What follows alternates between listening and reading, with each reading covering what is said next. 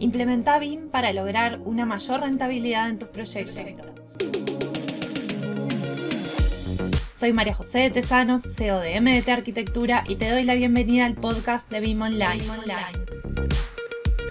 Estoy aquí para compartir contigo mis conocimientos y experiencia trabajando en proyectos con BIM para que puedas tomar acción y avanzar en el proceso de implementar BIM que traerá más eficiencia y productividad a tus proyectos.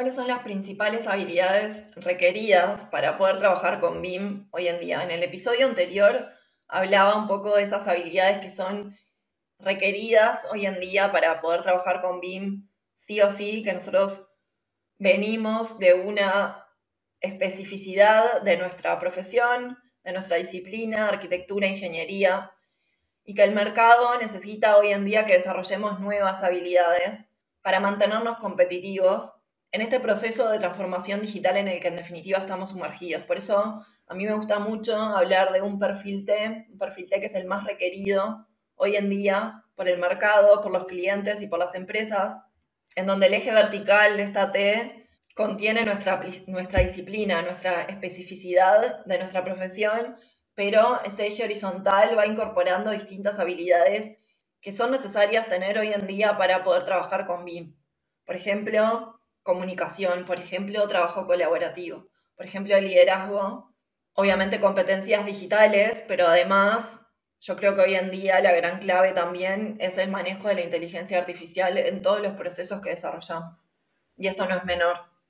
Y cada vez más se van a ir sumando habilidades que necesitamos desarrollar sí o sí para mantenernos competitivos. Y un poco acá está la decisión también de cuándo nos vamos sumando a eso pensando que no tenemos tiempo y es la gran contradicción, o que no tenemos recursos, no contamos con dinero en este momento para poder invertir y en realidad un formato como este es de contenido totalmente gratuito que puedes escuchar semana a semana en un espacio hasta de descanso cuando vas en el auto, cuando vas caminando, que no requiere de grandes esfuerzos. Entonces, en realidad, adquirir estas competencias, estos estas nuevas habilidades que se requieren, es un tema, creo yo, de decisión y de actitud, mucho más que de recursos, mucho más que de tiempo. Pensar que no tenemos tiempo es una contradicción, porque en realidad todos tenemos 24 horas, hay gente que tiene más habilidades que otras. Me parece que la decisión está en cómo nosotros tomamos la decisión de acceder o no a esas nuevas habilidades. Y el no acceder, lo único que nos está haciendo es dejarnos al margen de la competitividad del mercado hoy en día. Somos nosotros mismos que nos vamos excluyendo, entonces, de las necesidades que sí o sí tiene el mercado hoy en día y que eso no va a cambiar. Lo único que estamos haciendo es disminuyendo nuestras posibilidades de trabajo, nuestras posibilidades de ser atractivos como empresa, como profesionales para otros clientes o para otras empresas. Entonces es un tema de actitud y es un tema de decisión. Pero ¿qué habilidades entonces son requeridas para trabajar con BIM? Esta es un poco la pregunta que surgía de cuando hablaba de estas habilidades que son necesarias hoy en día para trabajar con BIM. Bueno, profundicemos un poco en cuáles son esas habilidades. Yo creo que hay una habilidad hoy en día que tiene que ver con, con desarrollar conocimientos nuevos. Y uno de estos conocimientos nuevos sí o sí tiene que ser el entendimiento de lo que implica esta transformación digital y el entendimiento de lo que implica, por ejemplo, trabajar con BIM dentro de una empresa, mucho más allá del manejo de un software, sino desarrollar procesos y metodologías entendiendo con principios sólidos y conceptos sólidos lo que implica de verdad trabajar con BIM, más allá de poder manejar un modelo 3D de un proyecto, sino cómo se estructura la información y los flujos de trabajo. Entonces, una habilidad hoy en día me parece que es la gestión de la información. Y eso no lo veníamos teniendo en cuenta antes cuando trabajamos con la metodología tradicional porque estábamos muy enfocados en desarrollar documentos sin tener en cuenta que esos documentos en definitiva eran información. Ahora, como BIM nos obliga a mirar un modelo como una única base de datos en la que se vuelca información sí o sí, es necesario pensar en qué información se le está volcando y cómo se le está volcando.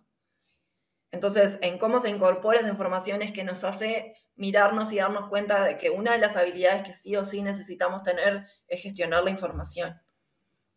¿Qué pasa? Que el mercado eso hoy en día prácticamente no le ofrece le ofrece muy poco. Habilidades también en el intercambio de información y el trabajo colaborativo. ¿Qué implica trabajar con otros equipos de trabajo? ¿Cómo es ese trabajo? Tener objetivos claros, poner metas en común, consensuar los procesos en los que se va a desarrollar la información, consensuar las responsabilidades, los roles, los hitos, las formas de intercambio. Por supuesto que también habilidades técnicas en las competencias digitales en los distintos softwares, ¿no? La capacidad para utilizar los software BIM y distintos software BIM, sin duda que esto es un atractivo, ¿no? Esto es innegable, pero no quedarnos solamente en el manejo del software, sino que saber que hay mucho más que eso. Pero además, una habilidad muy atractiva hoy en día para el mercado no es solamente quien maneja más de un software, sino también quien está al tanto de las últimas actualizaciones y tendencias de estas herramientas para dominarlo al máximo posible. La colaboración interdisciplinaria, ¿no? esta habilidad para coordinar y colaborar con otros profesionales para la gestión de datos eficiente de los proyectos quién va a coordinar con qué herramientas, cómo se va a hacer esa coordinación, cómo se pide al software que desarrolle esa información, cómo yo voy a dar respuesta a esa información. Se, le pedimos a un determinado software que haga una coordinación de interferencias entre dos disciplinas, extrae 1500 incidencias.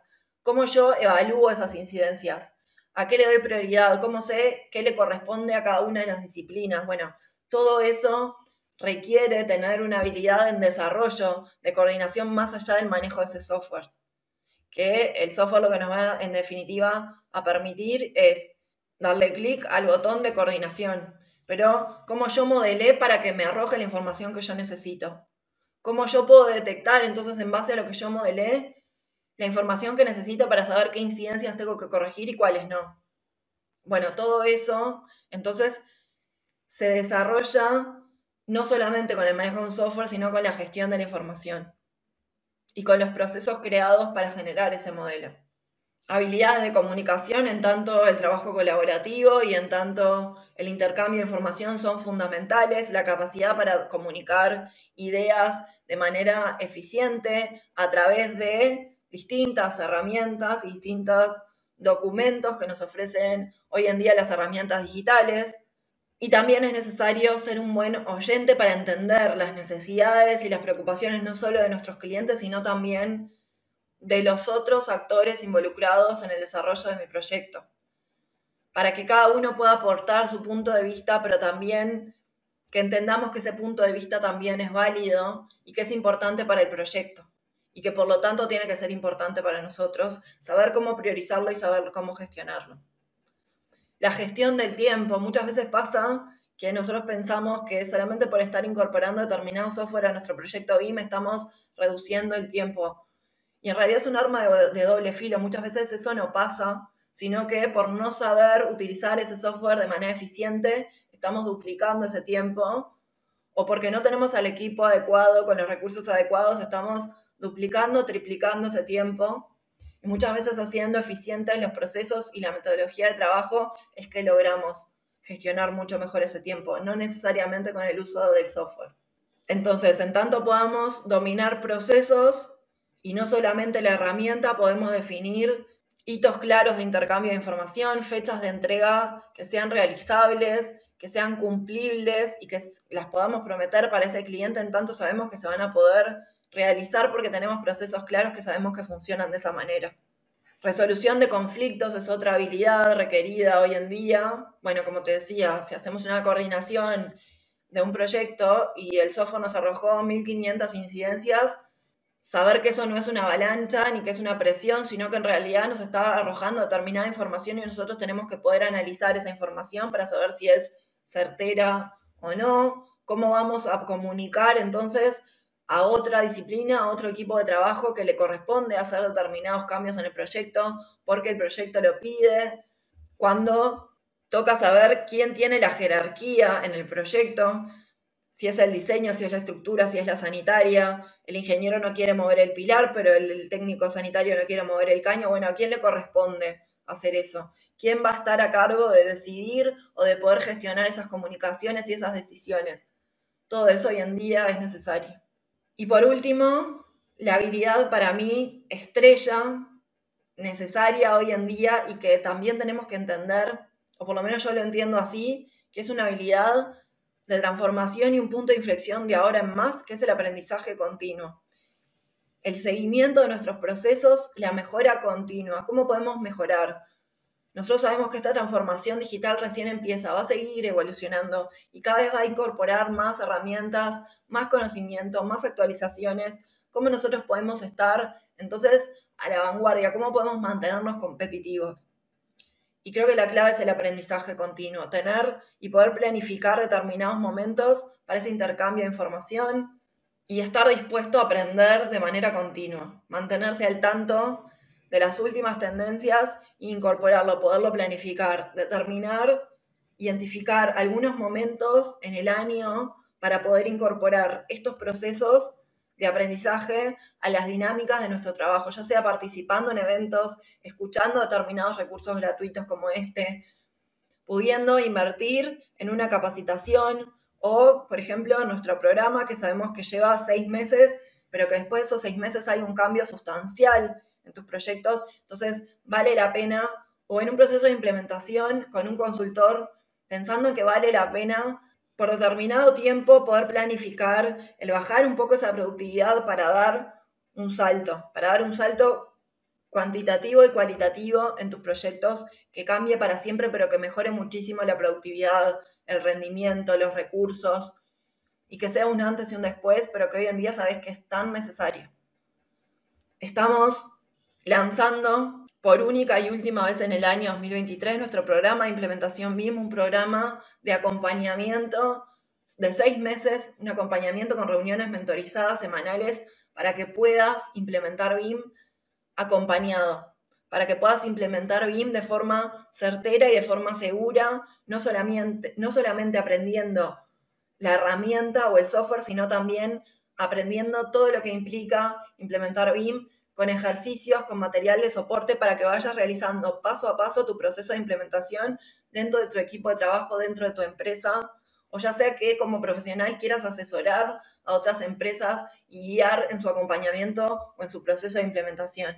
Es necesario conocer la implicancia que tiene trabajar con BIM, implementar BIM y que se necesitan determinados pasos previos a la formación y posteriores para que ese proceso de implementación justamente sea exitoso.